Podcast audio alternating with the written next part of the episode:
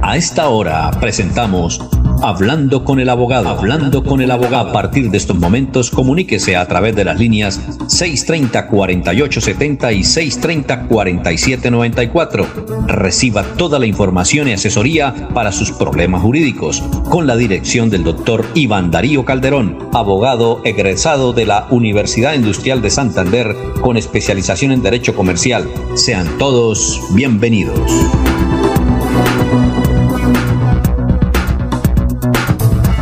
Muy bien. Bueno, una espléndida mañana llena del sol. Bueno, los oyentes se pueden comunicar con estos teléfonos 630-4794, 630-4870.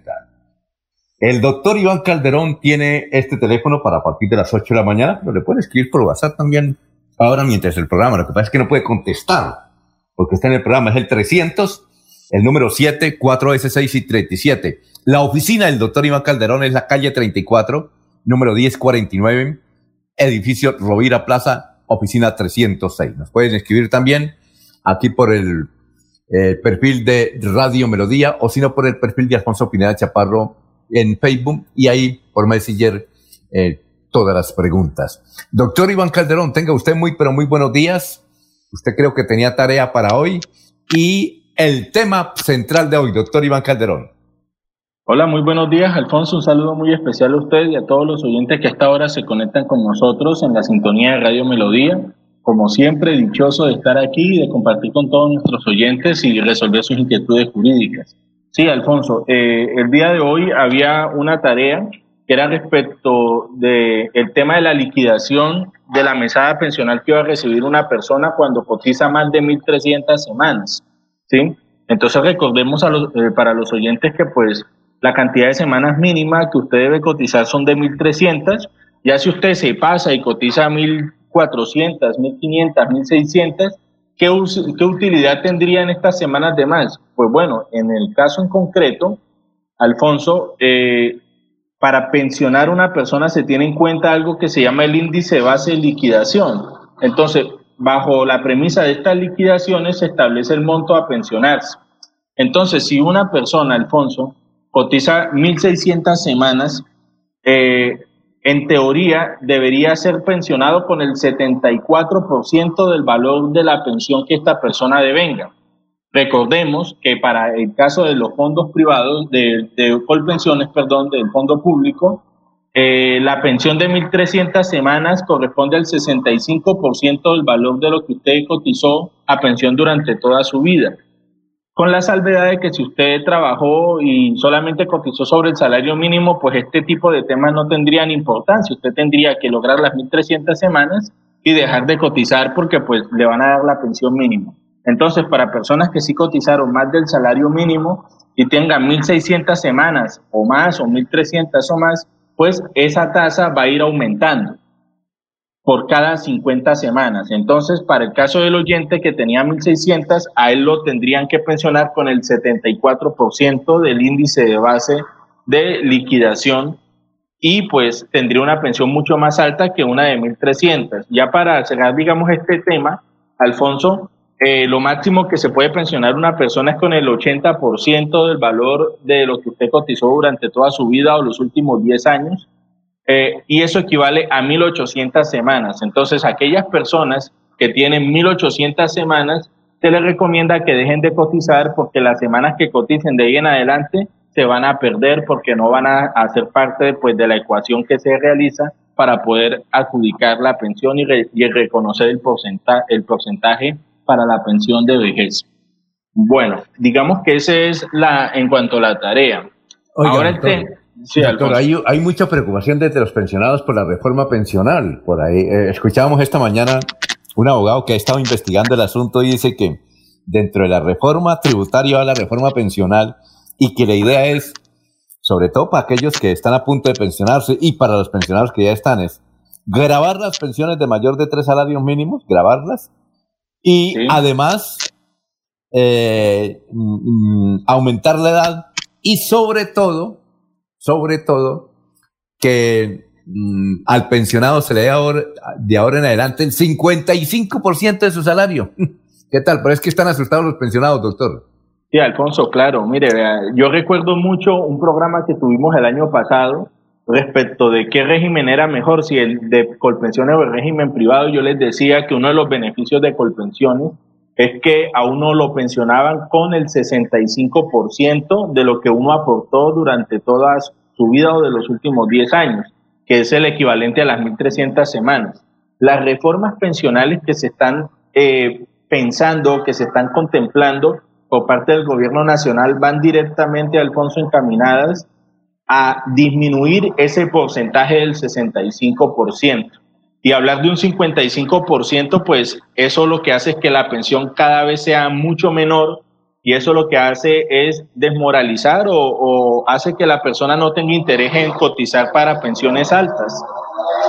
¿Por qué lo digo? Porque si le bajamos al 55%, pues sería un porcentaje mucho menor de pensión que la persona percibiría y pues el asunto ya tributario de grabar las pensiones ya sería una cuestión bastante complicada porque aparte se le haría un descuento adicional a todas las personas que se encuentran pensionadas con pensiones de ese tipo.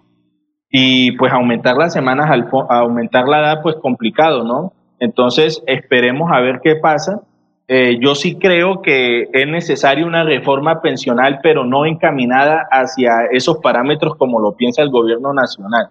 ¿sí?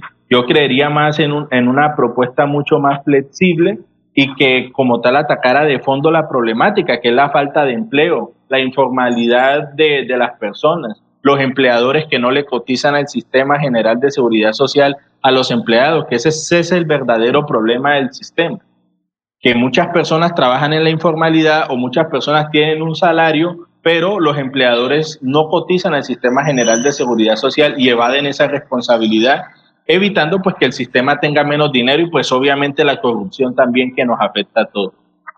Bueno, ¿y cuál es el tema de hoy, doctor? Bueno, Alfonso, eh, hoy vamos a finalizar el tema de la pensión de invalidez, ¿sí? Hoy vamos a hablar de cómo es ese tema eh, o de qué se trata eso de la calificación de la pérdida de la capacidad laboral. ¿Por qué? Porque lo que tenemos que tener en cuenta, Alfonso, es que un trabajador puede perder parte de su capacidad laboral, ¿sí? Eso puede ser debido a qué circunstancias, pues debido a una enfermedad o a un accidente laboral, ¿sí? Entonces, en la medida en que esa situación se agrava, eh, eh, es necesario que el empleado sea calificado eh, para efectos puede determinar algunos derechos de carácter laboral y prestacional, en este caso pues el tema de la pensión de invalidez, ¿sí? Entonces, debemos entender que la capacidad laboral, Alfonso, es la habilidad y capacidad que tiene una persona para realizar una actividad laboral o un trabajo determinado. Y pues por ese trabajo que realiza recibe una remuneración. Entonces, cuando empiezan a haber deterioro en la en la capacidad laboral, inmediatamente se empiezan a presentar algunas dificultades. ¿Qué es lo primero?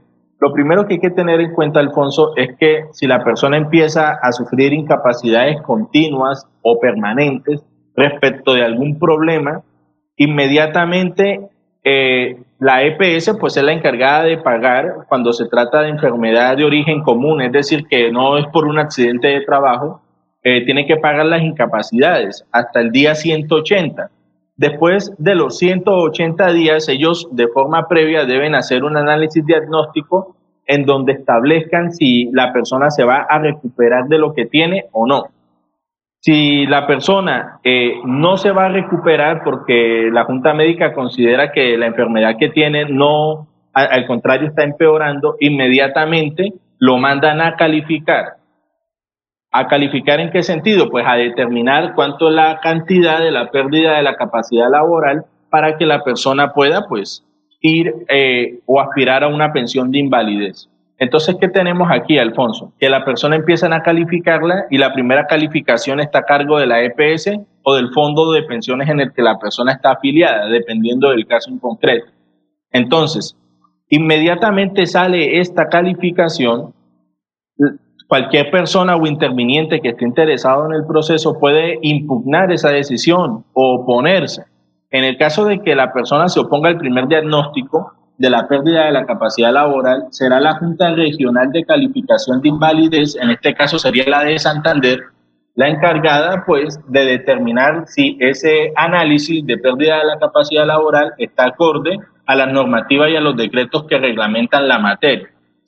En caso cuando la Junta Regional emite un concepto y una calificación, si la persona o cualquier persona interviniente no está de acuerdo, tendrá que acudir a la Junta Nacional de Calificación.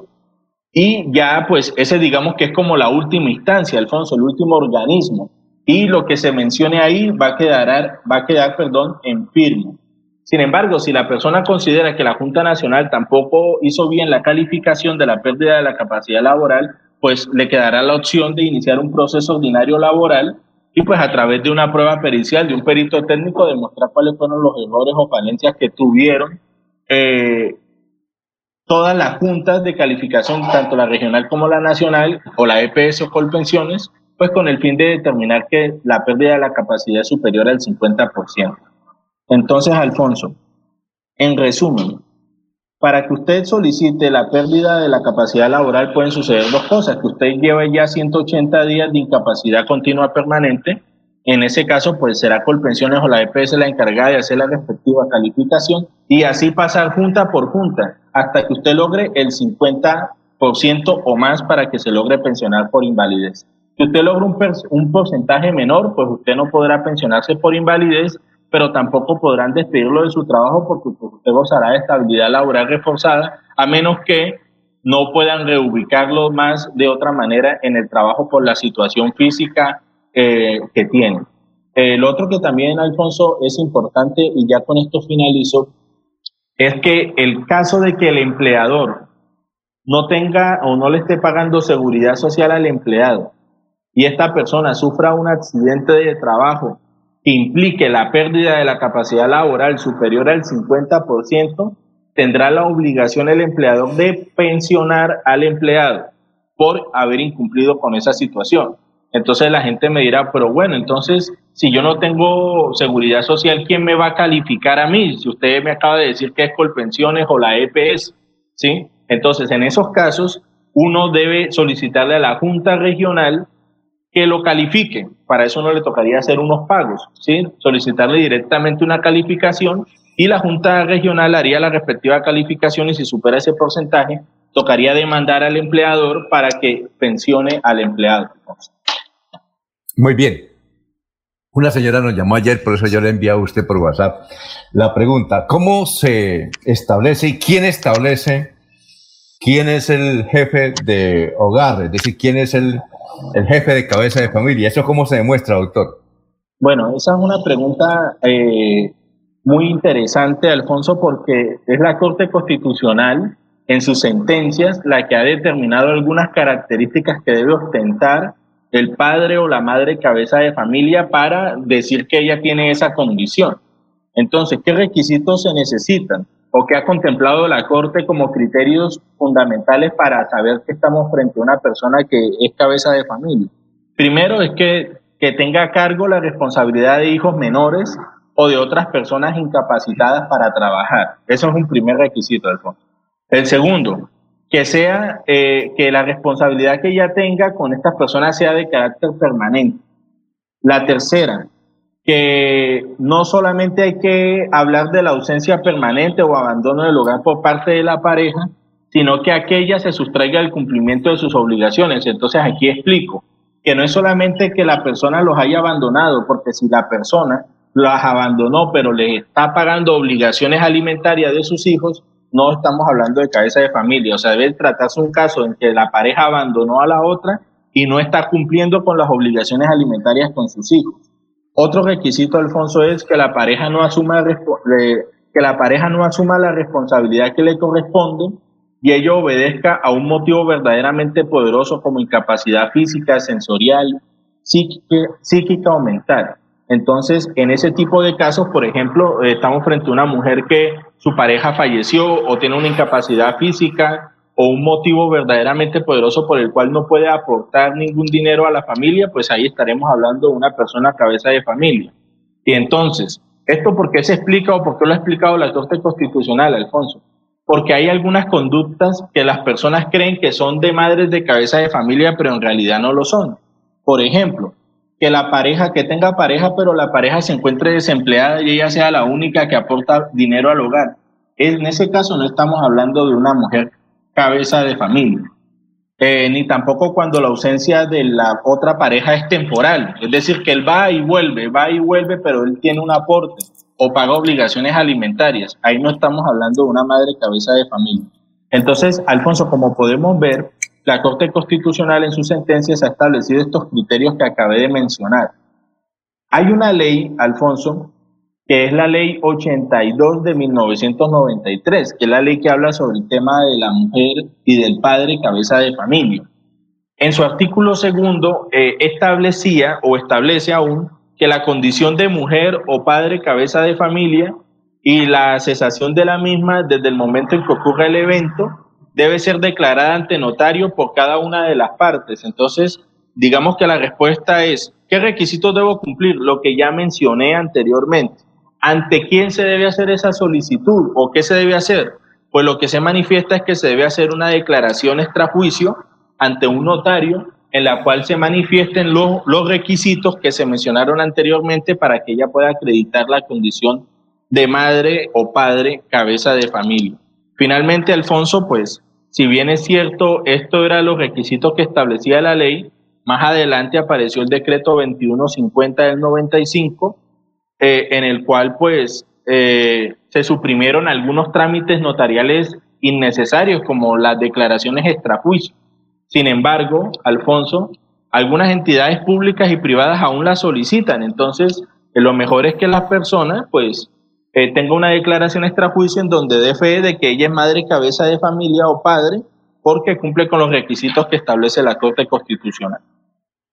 Ahora una cosa, una pregunta que yo hago. Eh, esos son los requisitos, pero ¿qué, qué, entidad, qué juzgado, qué tribunal define quién es cabeza de familia? Porque uno puede presentar todos esos argumentos y pruebas, pero ¿qué tribunal define tal persona es cabeza de familia? ¿O no lo va? A ver, Alfonso, no, o sea, lo único que dice la ley es que usted debe hacer una declaración juramentada ante notario diciendo que usted, eh, debe, usted acredita el cumplimiento de esos requisitos. Sin embargo, cuando una mujer o hombre que quiera ser declarado cabeza de familia eh, hace estos trámites, Alfonso, es porque quiere solicitar algún subsidio o algún beneficio o, que, o, que, o quiere acceder a alguna protección especial. Entonces, en estos casos ya corresponderá a la entidad que ofrece este tipo de servicios o subsidios la verificación de que estas cosas se están cumpliendo. Porque puede ser, como usted dice, Alfonso, que hay personas inescrupulosas que quieran aprovecharse o sacarle partido a todo. Ya en ese caso le corresponderá a las entidades hacer las labores de investigación pertinentes para darse cuenta de que efectivamente se trata de una persona que ostenta la, la condición de padre o madre cabeza de familia.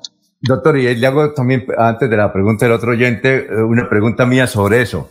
Si se establece que yo soy padre cabeza de familia, ¿me voy a separar entonces me puedo llevar los hijos? Eh, no, eso es un tema totalmente, totalmente diferente. Se supone que si usted es padre o madre cabeza de familia, primero que todo, pues usted es el que ve por el hogar, que la otra pareja totalmente se, se, no, no ve por la responsabilidad que tiene. Entonces, ya a usted le tocaría iniciar un proceso judicial, ya sea de divorcio o de custodia, en donde de pronto hay una probabilidad alta de que, como usted ostenta esta condición, pues a usted le puedan otorgar la custodia de sus hijos, pero eso no es de pleno derecho. No podemos decir que la madre cabeza de familia solo por el hecho de serlo le van a dar la custodia. Eso puede estar sometido a un trámite judicial e incluso pues un juez de familia sería quien resuelva ese caso, pero ya eso sería un tema aparte. Eh, nos pregunta Marta Lucía, dice que nos escribe de la finca San Francisco. Nos gustaría saber de cuál, de qué municipio, San Francisco. En todo caso, Marta Lucía, gracias. Dice que es cierto, doctor Iván Calderón, que cuando el muchacho tiene una aventura y tiene un hijo y deja embarazada a la niña y, y aparece el hijo, si el hijo no tiene cómo, lo tiene que asumir el gasto de alimentación y todo, el padre del muchacho, es decir, el, el abuelo del hijo. Bueno, Alfonso, eso es cierto, ya nosotros lo, hemos mencionado, que en caso que se presenta pues el nacimiento de un niño en el seno de una familia disfuncional en donde el padre no tiene trabajo y la mamá tampoco, pero los abuelos sí tienen una buena estabilidad económica, la persona que tiene la custodia, pongamos el ejemplo de la madre, puede solicitarle alimentos a los abuelos sin ningún problema, ¿sí? Siempre y cuando demuestre la situación de insolvencia de el padre biológico, el padre directo. Entonces, si el padre no tiene un peso y los abuelos sí, pues se le puede cobrar alimentos a los abuelos sin ningún problema. Ah, eso ya está establecido, ¿no? Es decir, eso ya es una ley. Eso está ya definido jurisprudencialmente y, ya digamos que es de conocimiento amplio de que en caso de que el padre no tenga con qué eh, sustentar una cuota alimentaria, los abuelos eh, solidariamente pueden responder por esa obligación, siempre y cuando ellos también tengan una situación de solvencia, porque si tampoco tienen, pues ya ahí sí se torna un poco complicada la situación. Eh, bueno, aquí dice yo soy pensionado de Bavaria. Nos dice un señor que nos escucha todos los días en el barrio de La Joya. Dice, aquí en el barrio de La Joya hay una alcantarilla que no, nunca la, la arreglan y hemos pasado, pasado todos los memoriales ¿Usted qué nos aconseja? ¿Una totela o una acción popular? Muchas gracias, don Alfredo. Dice que es pensionado de Bavaria. Nos escribe desde el barrio La Joya. Bueno, me gusta, Alfonso, eso último que mencionó el oyente, porque en esos casos es procedente una acción popular, no una acción de tutela. Tanto la acción popular como la acción de tutela son eh, medios constitucionales para protección de derechos, ¿sí? Sin embargo, la tutela lo que busca es la protección de derechos individuales cuando estamos hablando de derechos colectivos, como por ejemplo el ambiente sano, el espacio público, la acción pertinente es la acción popular y esa sería la acción constitucional que yo le recomendaría al oyente en este caso. Bueno, aquí yo creo que este es para mañana una pregunta que nos escribe Julián, esta nos la escribió ayer, la que se me había perdido, y él dice que cuáles son los trámites, no sé si usted los tiene ahí, doctor, para cambiarse de nombre y apellido ante la notaría. Dice que él tiene 21 años. Bueno, pues Alfonso, eh, en, esto, en estos momentos lo que tienes que hacer es una notaría, hacer una solicitud expresa de que esté interesado en cambiarse los nombres y los apellidos, ¿sí? Y entonces él allá adelantaría un trámite, digamos que como tal él no tiene que eh, presentar un documento que anteceda o que dé prueba, ¿no? Él debe acercarse con su registro civil, ¿sí? Y pues eh, hacer la declaración de que está interesado en cambiarse el nombre. Sin embargo, pues para más claridad, Alfonso, mañana entonces le tendré eh, unos requisitos específicos al oyente para que, para que vaya. Incluso también le averiguaré cuánto es el costo para que pueda cambiarse de nombre. Sí, él dice, y apellido también, ¿no? Sí, sí, sí también. Eh, porque él dice, él dice que es un cantante vallenato que viene de San Gil y que quiere cambiarse de nombre mm, completamente y apellido para tener sonoridad, según le han recomendado sus asesores. Bueno, pero entonces aquí, aquí sí ya tocaría explicarle algo a nuestro oyente que él no necesita cambiarse el nombre para tener un nombre artístico, ¿sí? Que es lo que se llama como seudónimo, tener un seudónimo, ¿sí? Como por ejemplo, no sé, Shakira, por ejemplo, Shakira, pues todos sabemos que no se llama así, pero ella, pero ella tiene un nombre que es seudónimo, ¿sí?